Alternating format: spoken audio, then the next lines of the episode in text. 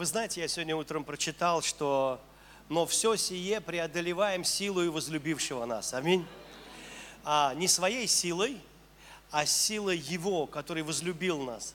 А я такую вещь знаю о Боге, что если Он любит, то значит ты как бы под фокусом Его внимания постоянно находишься.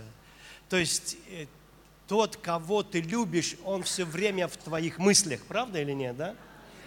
И так как Бог могущественный, и нет ничего невозможного для Него, то когда Он видит, что ты проходишь через что-то сложное, и тебе надо преодолевать, Он употребит, если нужно, всю свою силу, чтобы ты был благословен, избавлен, обеспечен. Аминь.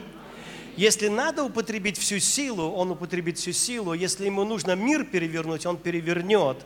Но ты найдешь свое чудо и свое благословение. Аминь.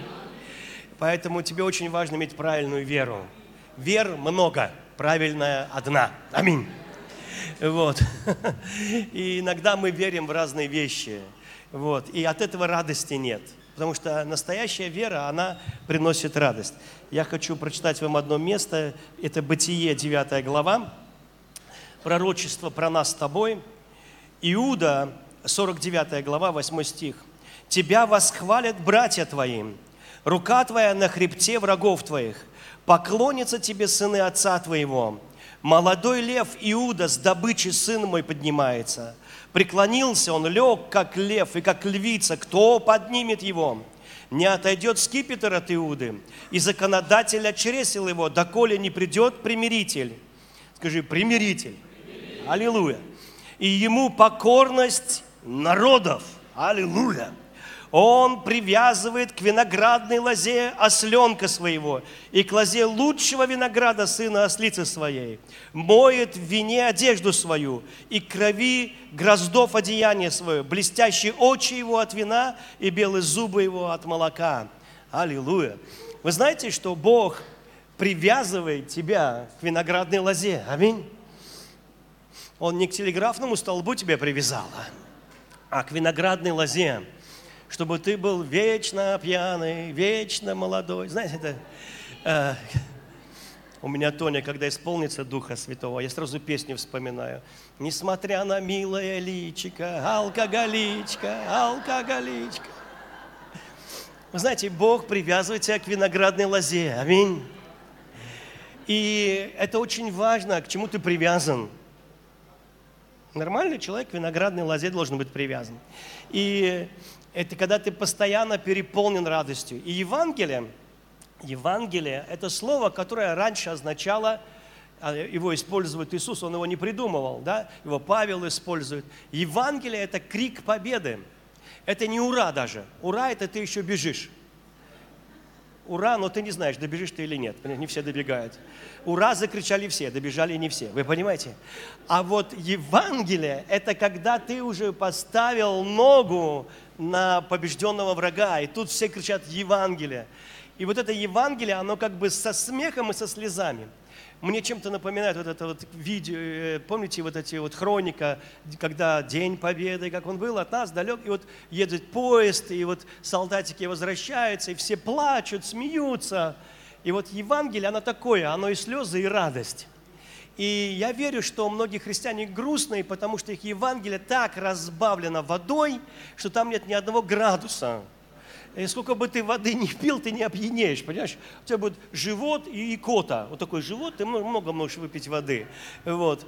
И э, это мы как с другом, помню, еще до спасения выпили по 3 литра пива. И я не знал, что вообще вмещается столько в мое тело. Я до этого не экспериментировал с этим. Но я помню, что я полчаса вот так вот стоял возле столба и ждал, когда оно выйдет. Вы понимаете? Буквой «Г» согнувшись. Но я верю, что Евангелие – это как крепкий напиток, это не пиво, это хорошее такое, хорошее вино. Поэтому, когда я вижу, что христиане теряют радость, я понимаю, что что-то не так э, с Евангелием. Они как будто бы его не знают или утеряли. Потому что когда я спасся, то э, на самом деле я смеялся около трех месяцев, не останавливаясь. И я не знал, что я смеюсь от Евангелия. Я не знал, как это все называется. Я не знал, что в меня Бог вселился, Дух Святой, помазание. Я не знал этих слов. Меня просто штырило, и все. Я просто улыбался. И я знал, что теперь все, капец, капец, все, все будет испорчено, все будет испорчено. Моя жизнь будет испорчена, ну, в хорошем смысле слова, вы знаете, не в плохом. Я знал, что меня, скорее всего, выгонят из института, скорее всего. Потому что пока я был православным, я всех устраивал. Я устраивал всех в виде кришнаида, оккультиста, и эзотерика, и православного. Все нормально. Но когда Иисус вселился в меня, я понял, что это конфликт. Знаете, я почувствовал, что пахнет жареным. Ну, реально. Я даже боялся проповедовать из-за этого. Я не торопился, чтобы меня выгнали из института, куда я мечтал попасть, знаете. Но дело в том, что люди заходили и видели, что я улыбаюсь. А в 92 году почти никто не улыбался. Потому что если ты идешь по улице и улыбаешься в 92-м, значит, ты сбежала из дурдома. И тебя разыскивает вся страна. Вы понимаете? Потому что улыбающийся человек в 92-м – это идиот. Идиот только улыбается. Ну, еще в нашей церкви, которая собиралась в доме политпросвещения, все были радостные, вы знаете. И это меня шокировало. Почему мы были радостными? Никогда человек не бывает радостным от религии. Не бывает. У меня друг Андрюша, он возвращался из Толжского монастыря, грустный, такой в депрессии. Он туда искал Господа и так в полуумирающем состоянии. А оттуда выходил уже, знаете, как тень Гамлета. Просто выходил такой. Он там еще как-то ночевал. Я говорю, как ты можешь ночевать? Там страшно ночевать. Ну и вот там переночуешь, и потом будешь тоже такой интересный человек, вы понимаете, с видениями. Ну и вот. И, и вы знаете, и он пришел и смотрит, я улыбаюсь. И он остановился, он аж оцепенел, он как раз с ночевки оттуда вернулся. И я лежу, а меня штырит от радости. И он говорит, а ты где был? Вот так. Ты где был? Конечно, мы и до этого веселились, пили пиво, ну, в общем, ржали. Но та радость, которая у меня была, она была не так, она была другой. Понимаете, она другой была. И я не знал, как ему сказать, потому что если я ему скажу, что я был в церкви, у него будет такой диссонанс. Разве человек из церкви может вернуться радостным? Там же Господь!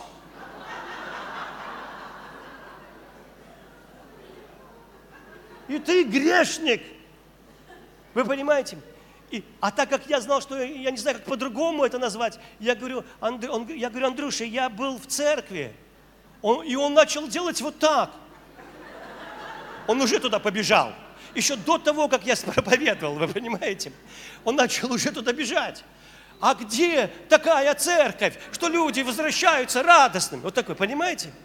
Евангелие – это даже не слова. Евангелие – это живой дух. Аминь. Оно вечное книге Откровения написано, что по небу летит ангел, и в руках его вечное Евангелие. Оно не в руках даже человеческих было. А Павел пишет, что Евангелие, которое я вам проповедую, оно не человеческое от слова совсем. Вот почему оно вызывает столько, столько противоречий, столько критики, потому что человеческое мы понимаем, а от того, что понимаем, мы принимаем.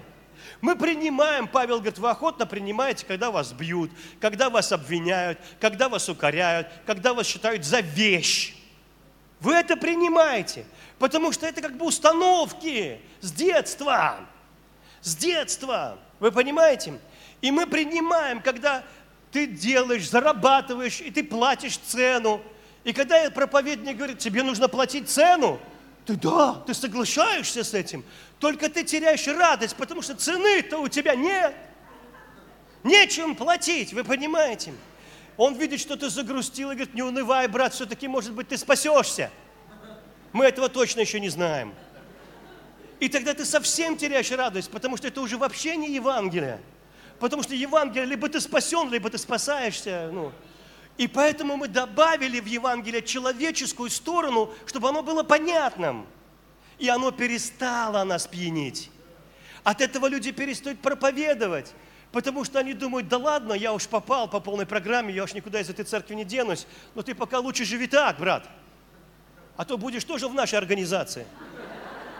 Вы понимаете? И, мы, и они интуитивно чувствуют, что они тоже не хотят быть в нашей организации, понимаете? Потому что у нас очень суровые лица. Мы постоянно в битве с грехом, в битве с дьяволом.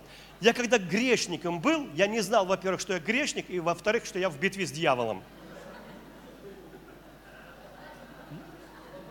Я потом обо всем узнал. И радость пропала. Вы понимаете? Я понял, что я воин. Я воин. Я воин. И у нас есть цель, весь мир, весь мир. Но знаете, как, как весь мир, когда у тебя проблема у самого, вы понимаете? Мне иногда церковь, церковная армия напоминает армию ведь инвалидов. Кто-то лежит, там гиря на ноге, знаете, гипс, он лежит, и его мотивируют. Вставай, брат, проповедуй Евангелие. Он такой, у него тут все замотано, тут гипс, одни глаза. Аллилуйя, я постараюсь, аллилуйя. Потом чувство вины, что он не может это делать, вы понимаете? И ты думаешь, ну ладно, других найдем. Я помню, как один человек, 40 человек молодежи на улице спаслось, радостные, прям радостные. И вдруг такой ужас, а куда их? А куда их теперь? А там церковь уже такие, уже такие стоят, подозрительно на них смотрят.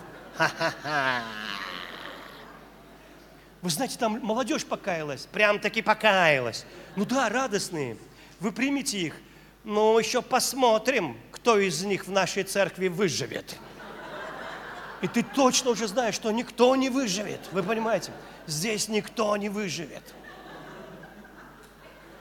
Потому что там так это Евангелие разбавлено, что никто не может выжить. Евангелие – это радостная новость. И радость заключается в том, что, во-первых, это новость о том, вы знаете, вот я сейчас буду читать вам, чтобы, ну давайте, некогда читать, все, верьте, что из Библии говорю. Ну, помните, написано, я однажды проповедовал там о блудном сыне. Знаете притчу о блудном сыне? Ее все проповедуют. Сын блудный. И он, помните, со свиньями жил уже. То есть у него все началось хорошо, а потом он пропал, совсем пропал. И вот он уже э, в свинарнике работает, денег не дают, пожрать тоже не дают, понимаете? Но он же как-то живет, а там написано, что ему не дают, потому что в стране голод. И тут главное свиней прокормить, не до тебя. И вот когда он жрал вместе с одной свиньей навстречу друг другу один и тот же стручок, и он торопился, потому что свинья тоже быстро жует. И когда они стукнулись пятаками, и нечаянно так совпало, просто так, бывают такие вот божественные секунды, со, совпало просто, они одновременно сделали так, вот так вот. И он в ее свиных глазках увидел отражение своих точно таких же, вы понимаете, целеустремленно, то он пришел в себя – Тут не написано, знаете, вот это и есть покаяние, понимаете? Покаяние, когда ты вдруг, а, вот это, понимаете? Это не молитва грешника, это а, вот это вот, понимаете? Ну, то, а какой текст там будет, неважно. Текст это можешь любой туда представить. Хоть крутится земля, ля-ля-ля, земля в иллюминат, любой. Вот, а, вот это вот покаяние. Что я тут делаю? Вот это вот. У меня папа дома. У него рабы лучше кушают, чем я здесь. Так я пойду домой Понимаете? И он еще не дошел до дома, уже был прощенным. Несмотря на то, что он сочинил очень кудрявую молитву. Я согрешил против неба. Но знаете, вот когда тебе надо что-то говорить, прежде чем пожрать, вы понимаете? Это не называется искреннее покаяние, когда я жрать хочу, что надо сделать. Это не, не, не это покаяние. И поэтому, когда, а, он, когда Иисус рассказывает эту притчу, Он не говорит о том, что этот человек так раскаялся. И Он не славит этого грешника, Он прославляет Отца. Это обычный корыстный человек, это обычный человек, он нуждается в спасении. И он, он такой, как все. И он побежал к нему навстречу, отец, целовал его, целовал, целовал, не слушая текст покаяния, потому что он в априори всегда был прощенным – и когда, я помню, проповедовал об этом, один пастор, он очень рассердился. Он так рассердился, смотрю, он весь потемнел. И он мне такой говорит, ты, а вся церковь счастлива, кроме него, знаете. Ты разрушил институт покаяния. Я говорю, У. я говорю, да кто я такой, чтобы разрушить целый институт целого покаяния? Ну, вы знаете, и нажаловался моему пастору, что я разрушил институт. Они начали собирать заново институт покаяния. Но я тебе хочу сказать, что это не, не так, это не то покаяние, о котором люди говорят. Дело в том, что Бог никогда, вот как этот отец, никогда Бог, всемогущий Бог, не разлучался с человеком. Вы слышите меня? Каждый человек, который живет на этой планете, это ручная работа в утробе матери Бога Отца. Ты соткал меня в утробе матери. Бог никогда, никогда не разлучался с человечеством. И когда мне там процитировали, но грехи ваши произвели разделение между вами и Богом вашим, и лицо его отвращается от вас, чтобы вас не слышать. Рисуется картина Бога, который заткнул нос прищепкой, и который, фу, я не могу. Вот он, он воняет, вы понимаете, грешник, покайся, осветись, и я тебя приму. Вы понимаете? Он не может ни покаяться, ни осветиться, потому что освещает Бог – и покаяние дает Бог. Это невозможно человеку. Просто невозможно. Это гордыня и самодурство. И, и, и там написано, не Бог отвратил свое лицо, а грехи наши сделали так, что мы от Него отвернулись. Если человеку нужен проктолог, а это неприятно, согласись. Как один пастор рассказывает, еду Э, после операции и, и слышу голос сестры из церкви, а чего на него трусы не одели? Ну, вот. А сестра в церкви работает, а он там проповедует, вы понимаете? И я, говорю, чувствую шалом, знаете, ну, то есть это, если, да, кто-то хочет заглянуть, так сказать, глубоко в твою природу, то он, как доктор, он, он, он готов – но ты, как клиент, долго можешь терпеть, только туда не ходить, вы понимаете? Потому что это нам, это мы отделяем себя от доктора, а не доктор от нас. Вы со мной? Это мы не хотим идти туда. Да-да-да, да-да. Знаете, я помню, заболел кровью, сходил в туалет, понял, что надо, температура 39, пошел к доктору. Он такой, раздевайтесь, а, а там еще и женщина сидит. Где вы работаете? Я говорю, без работы нигде. Еще на пенсии, как пока. Да. И надо было вот эту всю процедуру. О, так вы это. А я говорю, а что это? О, так вам надо в больницу. Я говорю, никаких больниц. Вы знаете, хорошо там дома, мне там капельницы ставили, другой доктор.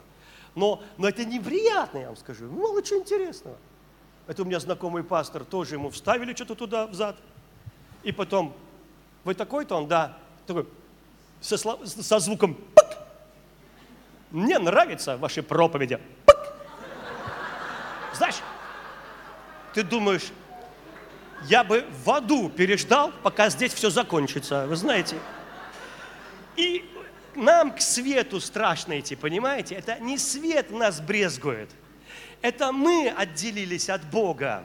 И поэтому Господь Иисус не папу примирял с нами, а нас примирял с Отцом своим подвигом. И он не спасал Иисус нас от разгневанного Бога. Есть такая проповедь. Грешник в руках разгневанного Бога. Это страшно представить вообще, знаете. И такой грешник, и такой Бог вообще в гневе. Знаешь, что человек бывает в гневе, и то страшно. А ты представляешь, Бог в гневе. И он такой берет тебя, и пошли отрываться все части тела, и кишки вытащил наружу. Ты думаешь, вот тебе, на тебе, а на самом деле это Бог был в, раз, в руках разгневанных людей в Иисусе Христе. Аминь. То есть картина совсем другая. Бог никогда не ссорился с человечеством. Вы со мной? Никогда не ссорился с человечеством. Можно фотки я там быстренько попросил? Будем так вот смотреть. Это моя семья, тут часть семьи. Если сможете. Это Эмика, у нее день рождения. Как вы думаете, она отделена от Бога? Нет ровно в ее возрасте, когда моя дочка Аня, пусть пока будет, у нее день, день рождения, она единорог. Ну и вот, и ей было пять лет, ей было пять лет, Анечке моей. И я читал ей Библию на ночь, и ее грудь, ее голова была у меня на груди. И вдруг она вспомнила свои грехи, ей пять лет. Я в пять лет не знал, что у меня есть грехи. Я даже не знал слова грехи. Мне просто рассказали. Мне рассказали уже взрослому. А ей мы рассказали, когда она родилась. И мы ей рассказали, что она отделена от Бога. потому что нас так учили. И у теперь у него с пяти лет борьба. И мы помогли ей воевать с этим антихристом. Потому что это и есть антихрист. Ты отделен от Бога. И поэтому очень часто, когда люди, человек спасается и говорит, я буду теперь ходить в церковь, сатана говорит, окей, окей, я тебя потерял, я тебя потерял. Но можно. Я с тобой буду ходить в церковь. Я вообще о святости знаю все, все, вот оправил. Поверь мне, я летел с небес именно из-за недостатка святости. А? Я тебе вообще, я тебя вообще вот посажу в институт покаяния, ты у меня будешь вообще профессор по покаянию, я тебе говорю. Вот, и вы знаете, и я помню, она лежит у меня на груди, ее голова. И она говорит, папа, мне девочка одна дозаряет. И вот она меня обижает все время. Почему? Мне так... А я ее не могу простить. Понимаете, да? А, ты не можешь простить. Доченька, надо, иначе ты будешь в аду. Так надо. И я, знаете, я, я лежала, она этого не видела.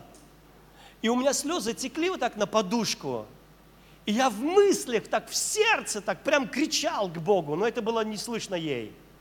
Я кричал, о Бог, если возможно бы было, я бы пошел и умер, чтобы она никогда, никогда, никогда не знала, что такое чувство вины. И голос Божий Именно это я и сделал, но вы продолжаете себя винить. Я взял всю вину на себя, ваших прошлых, настоящих и будущих грехов, а вы все равно продолжаете жить с чувством вины. И несмотря на это, я все равно не мог освободиться от этой теологии вины. Давайте другую фотку, ну там, я подряд. Это у меня третья внучка, Николь. Она отделена от Бога.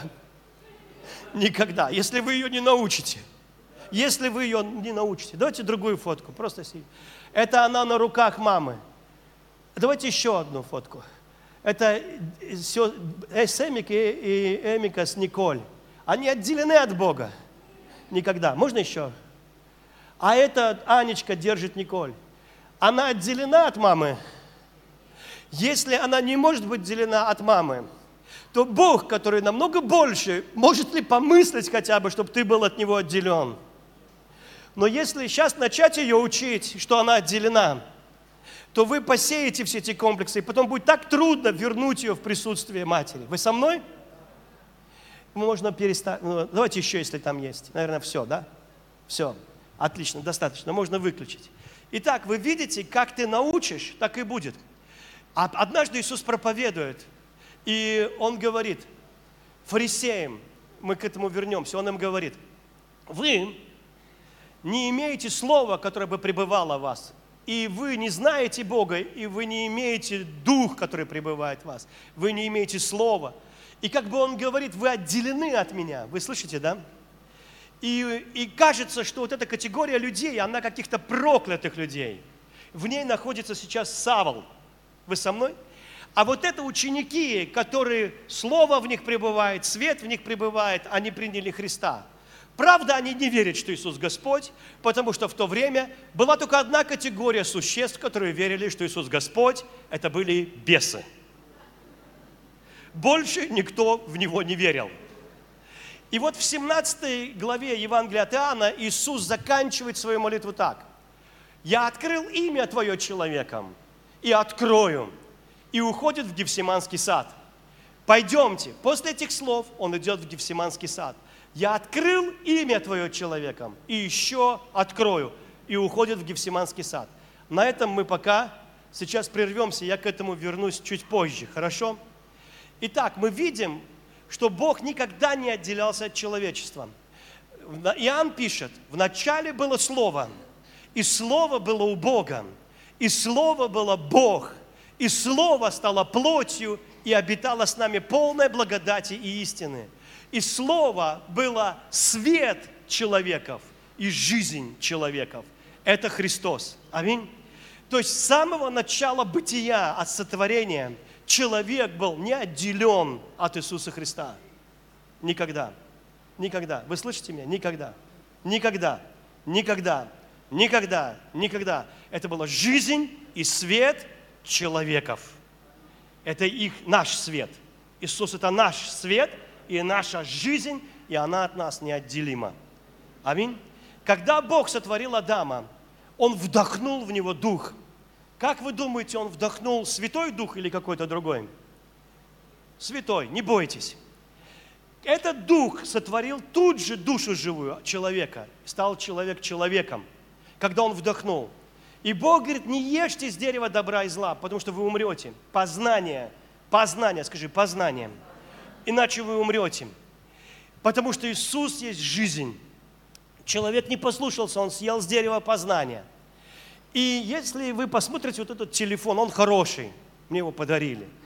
Вот, я так благодарен. Хороший, 14-й iPhone. Он крутой, это технологии. Потому что у него есть где-то там зарядное устройство и розетка. Аминь. И вот зарядное устройство, розетка – это Христос. Аминь. Если этот телефон скажет, у меня есть жизнь в самом себе, то через сутки примерно она закончится. Потому что телефон отделил себя от жизни, которая есть. Причем он прекрасный, но он будет бесполезный. Иисус не спасал нас от разгневанного Отца. Иисус спасал нас от отделенности, от нашей с тобой отделенности от Бога. Он спасал нас от смерти. Он не спасал нас от Бога, который всегда любил тебя и любил тебя дикой любовью. И это круто. Итак, мы никогда не были отделены. Вы знаете, интересно, теперь я буду двигаться, я не буду долго проповедовать. Мы, э, я верю в чудеса. Скажи, Отец, я сижу в центре чуда. Ты посреди нас. А значит, все, что угодно сейчас может произойти. Слава Тебе! Все, что угодно, ибо Ты могущественный для меня. И я соединен с атомной электростанцией Святого Духа, с бесконечной силой. Я не разлучен – я включен в число счастливчиков, патологических везунчиков, хронических счастливчиков. У меня папа Бог. Слава тебе, Иисус. О, Дух Святой, я благодарю Тебя. Я благодарю Тебя. Теперь ты не отделен. Но буквально сто лет назад появилось такое выражение – брат, это все технологии антихриста. Готов. Я буду их разоблачать. Я очень хочу. Я хочу, чтобы вы видели это. Пойми, ты новое творение. Я за тебя рад. Но если ты хочешь, чтобы Бог тебя благословил, вы хотите, чтобы вас Бог благословлял? Аллилуйя! Тогда ты должен иметь личное отношение со Христом. Понимаешь? У тебя сейчас нет личных отношений. Но когда ты поднамолишься – взыщешь Господа. Надо его взыскать, он там, а ты тут. Ай-яй-яй. Но для этого не надо грешить. Ты понимаешь, что Бог грешников не слушает. Поэтому покайся и взыщи всем сердцем. Ты потому что не всем сердцем, у тебя глубины не хватает. Сильным воплем, потому что Иисус с сильным воплем, правильно? А ты а потом у тебя должно быть видение, цели, у тебя много чего должно быть. Ай, ну тебе этого все не хватает, как много тебе надо учить. А, ну ладно. Короче, у тебя должны быть личные отношения со Христом. Ну, об этом много. Тебе надо в библейскую школу, мы будем 10 уроков об этом давать. Сейчас пока коротко. Итак, личные, если у тебя будут личные отношения со Христом, то тогда ты будешь богатым, счастливым, здоровым, все у тебя попрет. И мы такие записали, проконспектировали, и вдруг ты обнаруживаешь, обычно так лет 15 надо в церковь походить, что у тебя нет личных отношений со Христом. Потому что тебя сразу научили, что у тебя их нет. Что ты отделен. И тебе надо наладить. А давай Давида царя вспомним. Он вообще не учился в этой библейской школе. Он говорит, куда пойду от Духа Твоего? И от лица Твоего куда убегу? Взойду ли на небо? Ты там. Возьму ли крылья зари, переселюсь за край моря, и там рука Твоя поведет меня, и удержит меня десница Твоя. Вы никогда не думали, почему Иисус называет себя «Я есть Альфа и Омега», начало и конец, корень и потомок Давида. Почему не Соломона? Тот был богаче. Почему даже не Авраама? Тот был раньше.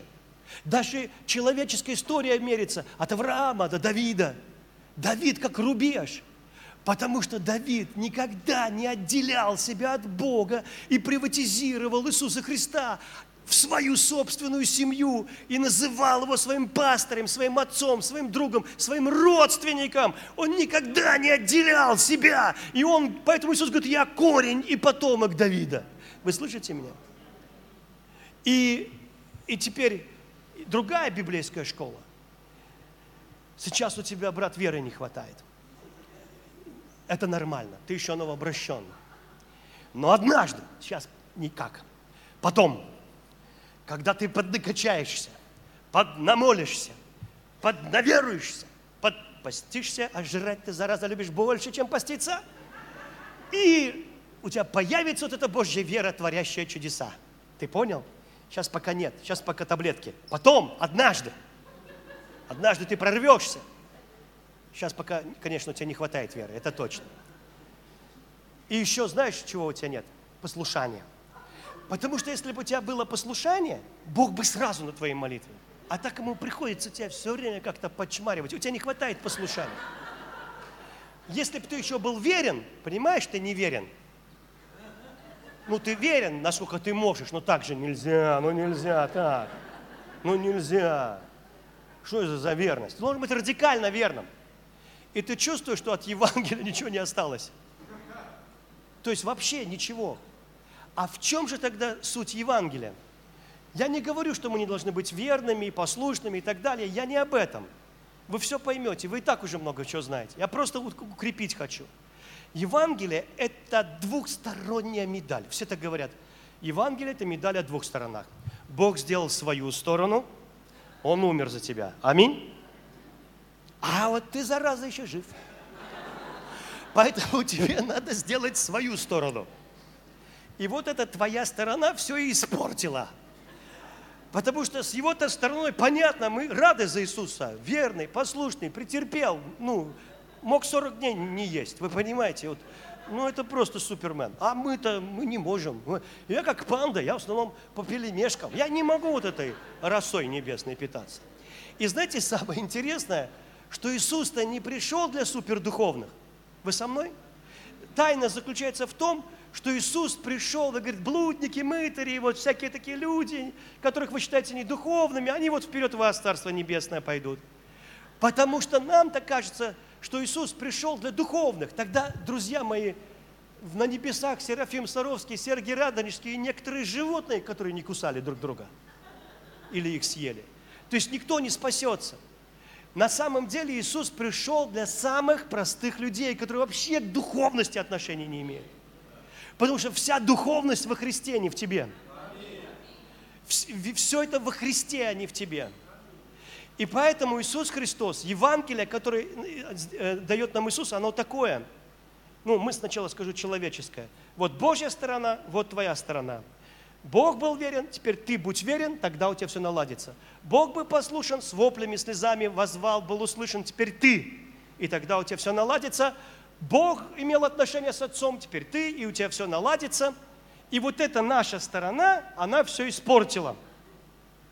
Потому что Евангелие – это медаль о двух сторонах, это правда. Только, друг мой, это вообще не твоя медаль. Это медаль Иисуса Христа полностью. Он как Бог, Он не был просто человек. Если бы он был просто человек, он бы не смог искупить тебя от греха, потому что человек, даже добрый, не может отдать свою душу за другого человека. Именно как Бог, Он умер на кресте, и смерть Бога на кресте убила твою смерть, и Его кровь смыла твою греховность раз и навсегда. Аминь. То есть Он осветил тебя, и Библия говорит, Он одним приношением, не ты, Он одним приношением навсегда сделал тебя совершенным. Он осветил тебя. Аминь. Как Бог Он это сделал. Но как человек, Он был послушен до смерти. И послушанием Иисуса Христа тебе навсегда вменяется послушание. И сейчас твоя вера начнет скрипеть. Потому что мы всегда хотим примазать свое послушание к этому. Потому что когда ты приходишь молиться, ты приходишь и говоришь, да, Господь, я, конечно, хочу, чтобы ты благословил меня, но ты понимаешь, прости меня, там, тыры-тыры. И твоя вера, пфф, потому что ты пришел к Богу со своим послушанием. Но когда ты понимаешь, что ты имеешь чудо, и ты можешь, Библия говорит, с дерзновением, приходите к трону благодати и милости, как я приду туда с дерзновением на основании моего послушания, особенно если я человек совестливый и честный. Я сам в себе всегда найду что-то, что мне не нравится. Вы понимаете меня? Я ж не свинья. Я знаю, где хрюкнул. И мне надо покаяться, я не хочу так жить. И если я прихожу к Богу на основании моего послушания и моей верности, я каждый раз буду поражен. Благодарю Тебя, Боже, я не такой, как этот мытарь. И там мытарь, Господи, понимаете? Ты не можешь прийти к Богу на основании твоего послушания. Даже не вздумай но ты имеешь дерзновение, потому что Иисус был так послушен. И ты приходишь к трону благодати и говоришь, папа, я пришел во имя Иисуса. И причем не с моей верой, а с верой Иисуса, который живет во мне. А он вообще не сомневается. У него отсутствует вообще возможность сомневаться. У него нет этого органона. Аминь. Я пришел с верой Бога. Я не прихожу даже с моей верой, я не прихожу с моим послушанием, я прихожу с верой моего Бога. Аминь. То есть, когда я понимаю и слышу Евангелие, у меня начинает рождаться Божья вера, она от слышания. Хорошо, 30 лет хождения в церковь, увеличила ли веру? Нет. Почему? Потому что если взять эти 30 лет за 100%, то окажется, что только 1% из 100 была проповедь Евангелия, а остальное это человеческие вещи, которые никак не дают веры. А еще огромный процент, 50%, это разных историй лживых, которые тоже не дают веры. И человек вдруг обнаруживает, что у него не получается, и он думает, как так, почему? То, что должно было быть автоматом, само собой. Почему? Потому что он мало слышал Евангелия. И мне говорит, пастор Сергей, это все о любви, о любви. Давай уже что-нибудь такое мясо. Я говорю, какое мясо? Это и есть мясо. Вы что, уже любовь познали? Апостол, ну уже все, живете в ней, занырнули на дно благости Божьей, увидели его высоту. Павел говорит, я стремлюсь познать его.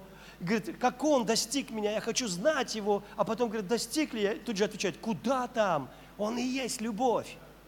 Это самая важная тема. Мы должны нырнуть в нее, пока не пропитаемся, пока не скажешь ха-ха-ха, пока не опьянеешь от нее, пока не захочется, чтобы, э, ну, когда это начнет из тебя течь. Это любовь, дикая любовь. Вы знаете, и вот интересная история. Денис рассказал, я просто был впечатлен, меня он говорит, я, я не знаю, это у него сон был, у него сны и вот эти вот видения – он говорит, я оказался на поляне такой возвышенности. И увижу перед глазами э, ноги, прибитые гвоздем. Гвоздь, говорит, как шпала, вот, знаете, железнодорожные вот эти вот такие, такой гвоздь. Говорит, и причем он был вбит так, что прям пятки расщепил, он как бы сквозь пятки был, знаете, вбит вот так. И говорит, я вообще не думал, что это Иисус Христос. Вообще, я посмотрел на человека на кресте, мне показалось какой-то узбек – но он, говорит, был похож, говорит, на какого-то вот больше восточного типа человека, азиатского, такого, как узбек, что ли.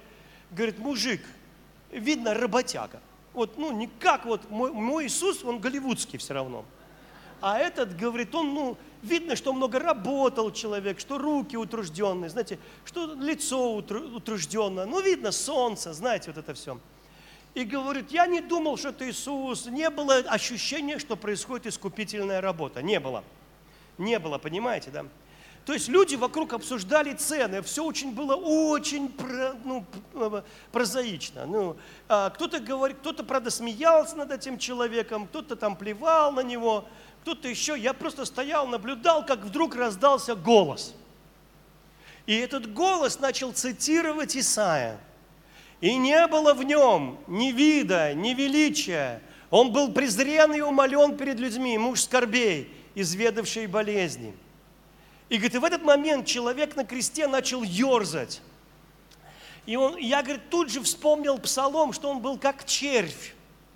Он, говорит, пытался подтянуться вверх, и гвоздь делал рану в пятках более раз широкой, кровь начала брызгать. Он пытался потянуться на руках и издавал звук, он не кричал, он делал так, так, и говорит, и я смотрю, что у него кожи-то нет. Даже как такое ощущение, что внутренние органы просвечиваются.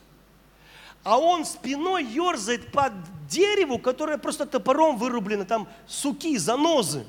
Они прям входят в мясо, и он с них пытается подняться, они опять в него заходят. И говорит, я в ужасе, говорит, на это все смотрю.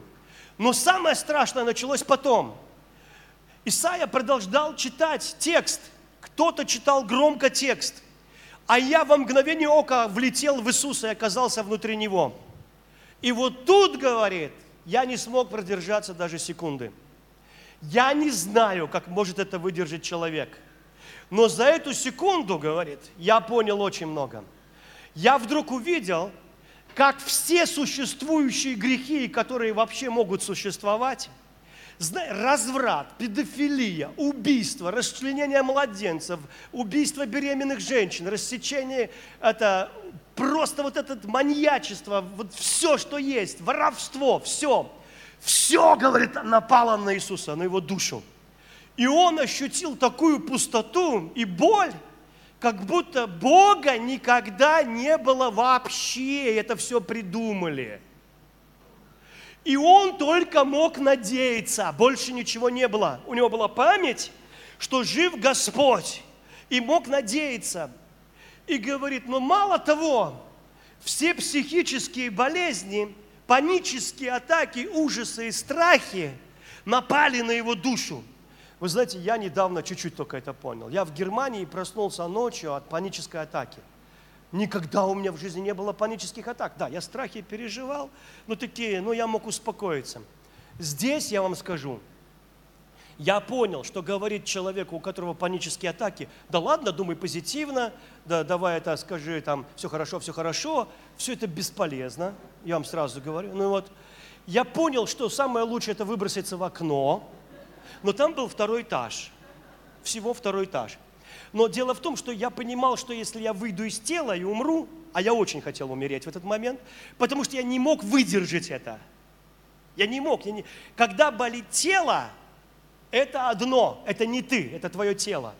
Вот почему Бог сатане говорит, не касайся его души, Иова. Потому что ну, когда болит душа, это ты. И это, ребята, и есть ад. И ты не можешь оттуда выйти. Знаете, что я понял? Что выход один. Дверь – это Иисус. Никто сейчас мне не поможет, только Иисус. Конечно, я прекрасно помнил, что Иисус Господь. Я, Тоня просыпается, я стою возле окна. По мне не видно ничего, знаете, такого. Я стою, все внутри. Ничего, внутри страшное давление. Как будто на меня вес опустили, закрыли в плотный ящик – и я задыхаюсь и не могу дышать. И я помираю от того, что нет воздуха. Я понимаю, как люди себя чувствуют, у которых фобии есть. И, и я, я, я говорю, все нормально, Тоня, все нормально. Я пошел, включил свет, я начал молиться, я делал все, что я знаю. Минут 20 у меня ушло, и пришла победа, я спокойно заснул. Так вот, все это было в Иисусе. Это было невозможно выдержать. Я не знаю, как он это выдержал. Я не знаю. Но Денис говорит, я вылетел из Иисуса. Я не смог даже секунду этого терпеть. Я как начал орать. Что вы делаете? Прекратите! Остановите это все!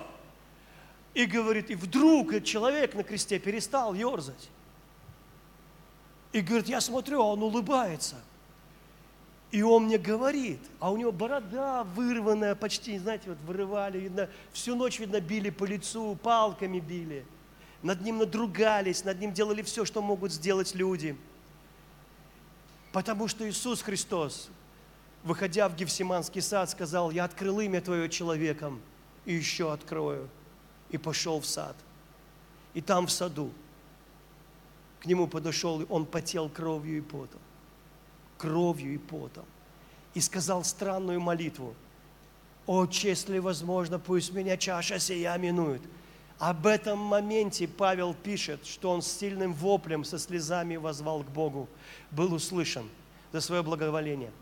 И богословы спорят, это что у Христа было две воли, одна воля хочет, а другая нет. Это что он сейчас грешит, перечит Отцу, Отец хочет, чтобы он оплатил – за, люби, за человечество, а он сейчас говорит, если возможно, пусть минует. Нет, друзья, потому что мы с тобой были в Иисусе Христе в тот момент в Гефсиманском саду. Потому что мы были с тобой, мы бы не были на этой планете. Если у тебя на э, доклад какой-то, извиняюсь, там кандидатская на, на здесь, и она у тебя сломался компьютер, все исчезло – то в облачном хранении это все есть. Вы слышите меня? Иисус – это облачное хранение каждого человека, пришедшего в этот мир. Это книга в руках Бога, сидящего на троне, в которую никто не может заглянуть, только искупивший может заглянуть в нее. Вы со мной? Вот почему Иоанн плакал много, потому что не нашлось никого, кто бы мог просто посмотреть хотя бы эту книгу потому что только Он своей кровью искупил нас. И мы были в этот момент. Помните, написано, Левий дал десятину, еще будучи в чреслах Авраама. Да не давал Левий десятину, он еще не родился. Но когда Авраам давал, это Левий давал. И когда Иисус Иоанну говорит, Иоанн, я хочу креститься водой. Он говорит, я должен креститься, Иоанн. Я должен креститься. Мы исполним правду. И он опускается. И ты в этот момент был в Иисусе Христе. Вы слышите меня? Ты был в нем. В нем было все человечество, и он встал. Потому что он думал, что если кто-нибудь не произнесет молитву грешника, так я произнес. Я покаялся за каждого грешника. Каждый грешник уже прощен. Я крестился без грехов за каждого человека, который был, есть и появится на этой планете. Вы со мной? Вот что такое Иисус. Это не просто человек. Это Бог во плоти, который пришел искупить каждого человека. И когда Иисус вышел, поднялся из воды, Дух Святой как голый попустился на него. А ты можешь прочитать это только один раз в бытие, когда он как птица носился над водою и тьма над бездною, чтобы творить мир. И Отец вдруг заговорил, это ты можешь прочитать в бытие, когда Отец сказал, свет будь, и вот Иисус стоит, и вся Троица собралась вместе у Иордана, храня все человечество в покаянии и воскрешая его сейчас. И голос Отца сказал, это мой Сын, мой любимый Сын, в нем вся моя радость. Вы со мной? Все, что есть в нем. Вот вы имеете полноту в нем. Иногда Иисус – это такой предбанничек – поверили в Иисуса и пошли в религиозные похождения. Он и есть начало, Он и есть путь.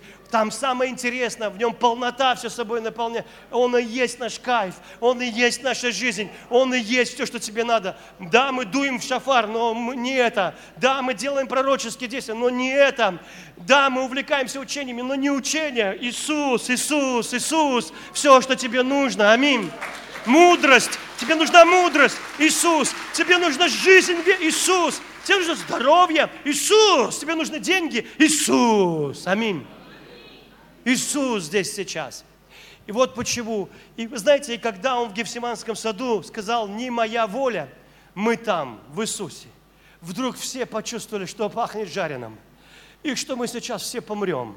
И больше никогда не родимся. А этот раввин рискует всеми нами. Мы как давай, как поросята верещать все вместе. Нет, нет! И вот эта человеческая воля. Мы хотим жить! А он нагнул ее и был послушен до смерти вместо нас. И там, когда-то, в райском саду, Адам так легко сорвал яблоко. А здесь, в саду, второй Адам потеет кровью и потом, чтобы какой-нибудь наркоман однажды сказал, а я и не бросал колодцы, я просто не хочу. Чего ты? Не хочу.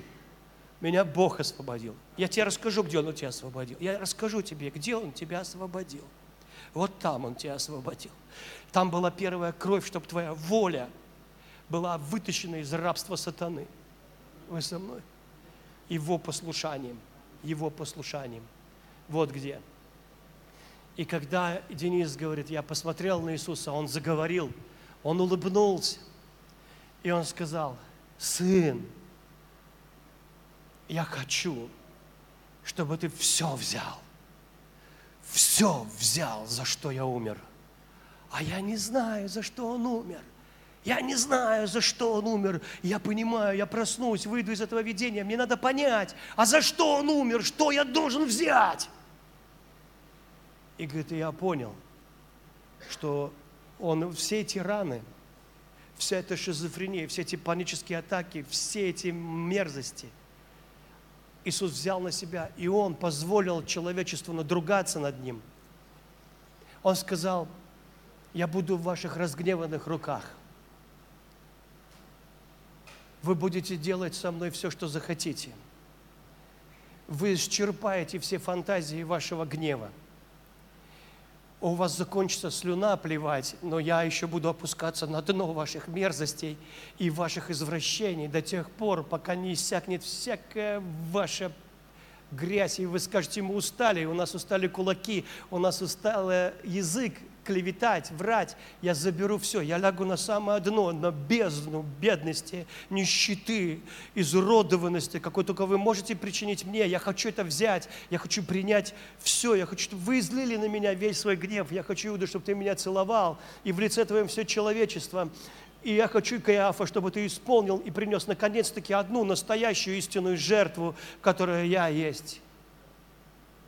Я хочу, чтобы у вас закончились фантазии по поводу, чего можно сделать над человеком, и вы скажете все.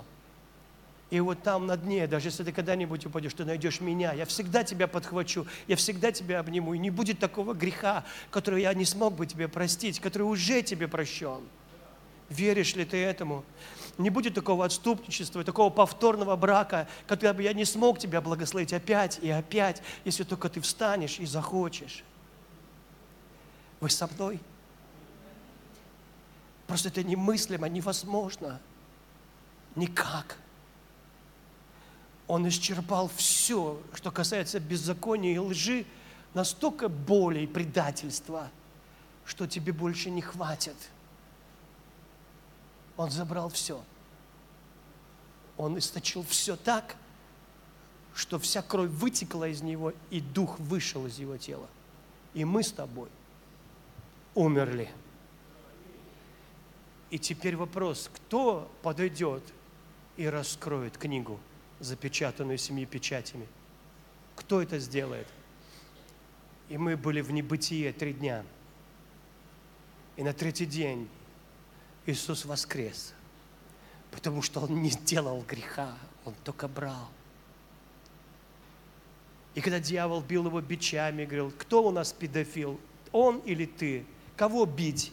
Этого человека или тебя? Он говорит, это я педофил, меня надо бить. Кто у нас вор? Этот, его буду бить или тебя? Его не трогать, отпусти. Я сегодня вор. Я вор за всех воров, я урод за всех уродов, я кощунник за всех кощунников и богохульник за всех богохульников и за все, что вы можете сочинить, придумать, оболгать. Я тот человек, который это все, я беру ответственность за мир, который я создал. Я, Господь, беру ответственность за мир, который я создал. И по-другому, говорит, нельзя было создать. Как Лейпциг сказал, когда прежде чем Бог создал мир, наш мир, в котором будет зло, он знал, что наш мир – это самый гениальный и лучший мир, который только можно будет создать, чтобы все было свято и честно и справедливо. И чтобы ты мог пройти свой путь. И по-другому нельзя. Понимаете? По-другому нельзя. Это лучший из миров в гении Бога, который Он создал, зная, что сюда придет грех, и зная, что все будет хорошо, и всякая вещь будет хорошо, и все будет хорошо. Аминь.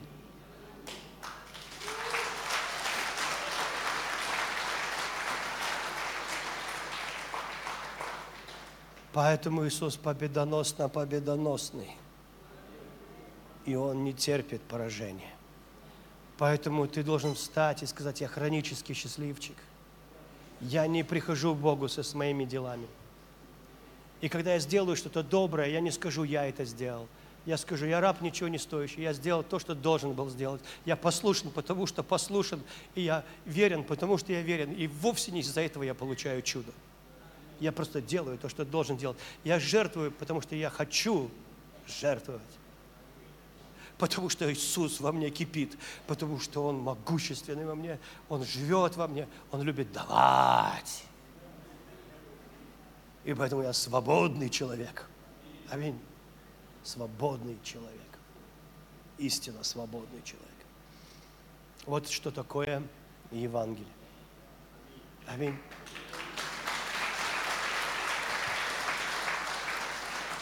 Отец, во имя Иисуса. Скажи вместе со мной, быть богатым – это принципиальный вопрос.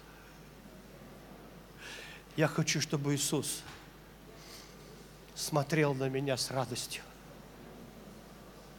Быть здоровым – это уже не выбор – это уже принципиальный вопрос. Поэтому я исцелен. Сейчас. Иметь семью, которая служит Богу, это уже не выбор и даже не молитва. Это принципиальный вопрос. Поэтому все мои близкие обречены знать Господа и служить Ему иметь крутую машину. Принципиальный вопрос.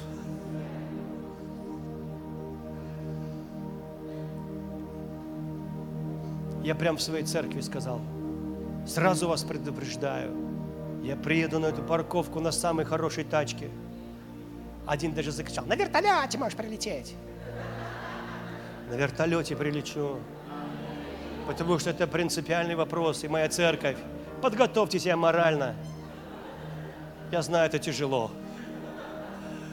Но теперь это принципиальный вопрос. Я не, я не фанат автомобиля, но это принципиальный вопрос.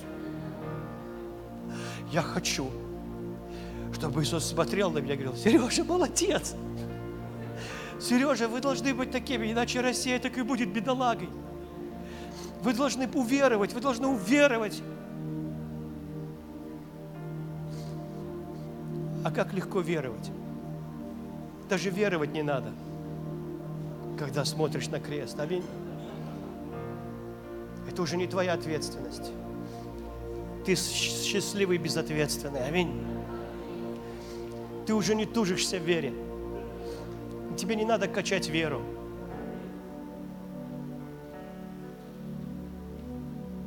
Потому что ты свободен от этого. Аминь ты можешь сказать, да, во мне найдутся сомнения, но Иисус, который во мне, не умеет сомневаться вообще. Аминь. Скажи еще, если надо, мой Бог мир перевернет, но я буду наслаждаться моими чудесами. Так как ты здесь, Иисус, Твои ангелы здесь, то я прямо сейчас предъявляю чудеса, изобилие, судьбоносные прорывы, повышение в карьере, умножение дохода, здоровья во имя Иисуса. Я не уйду с пустыми руками. Я понесу чудеса, чудеса, чудеса. Мой папочка подстроит мне подарок. Можно я, я просто знаю, что это мое помазание. Просто хочу это вам оставить. Всем, ни один человек, кто там сидит, где стоите, готовы?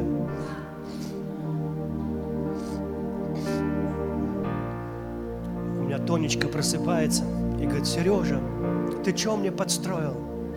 Я говорю, что случилось? Мне снишься ты, твое лицо. И ты говоришь, сегодня я подстроил тебе подарок. А я, честно, не готов был. Я ничего и не подстраивал. Я начал волноваться. Я говорю, это не я, это Иисус. Он иногда берет мою рожу и показывает кому-то.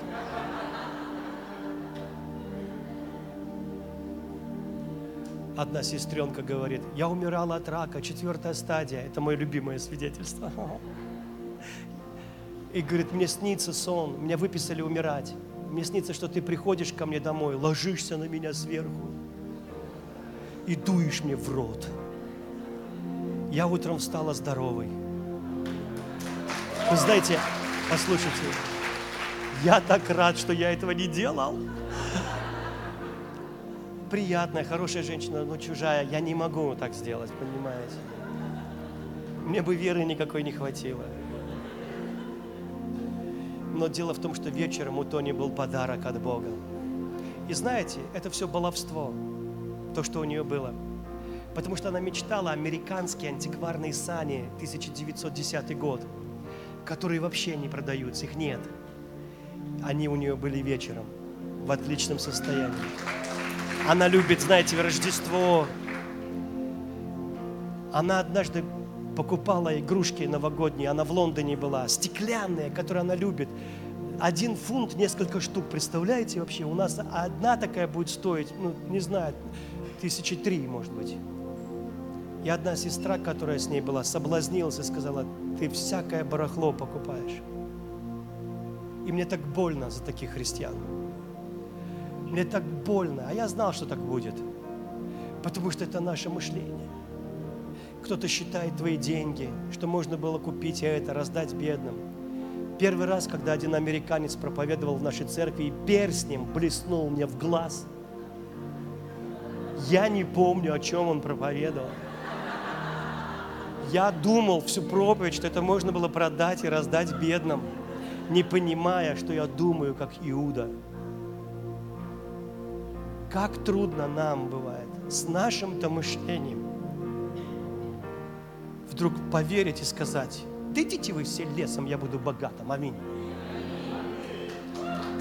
Я хочу, чтобы мой Бог был доволен. Ты скажешь, а как? Может быть, не все призваны? Слушай, я не знаю. Анатолий Гельманов сказал, что Акакий самый плохой советник после любой проповеди приходит Акаки и говорит, а как? А как? Скажи, Акакий пошел вон. Ты задаешь вопрос, которого я не знаю ответа. Никто не знает как. Но прямо от Бога. Аминь. Аллилуйя. Теперь держите руки. Скажите, дорогой отец, ты подстроил мне подарок – хороший. И я принимаю его. Без ропота, для радости. И для твоей тоже. Во имя Иисуса. Аминь. Аминь.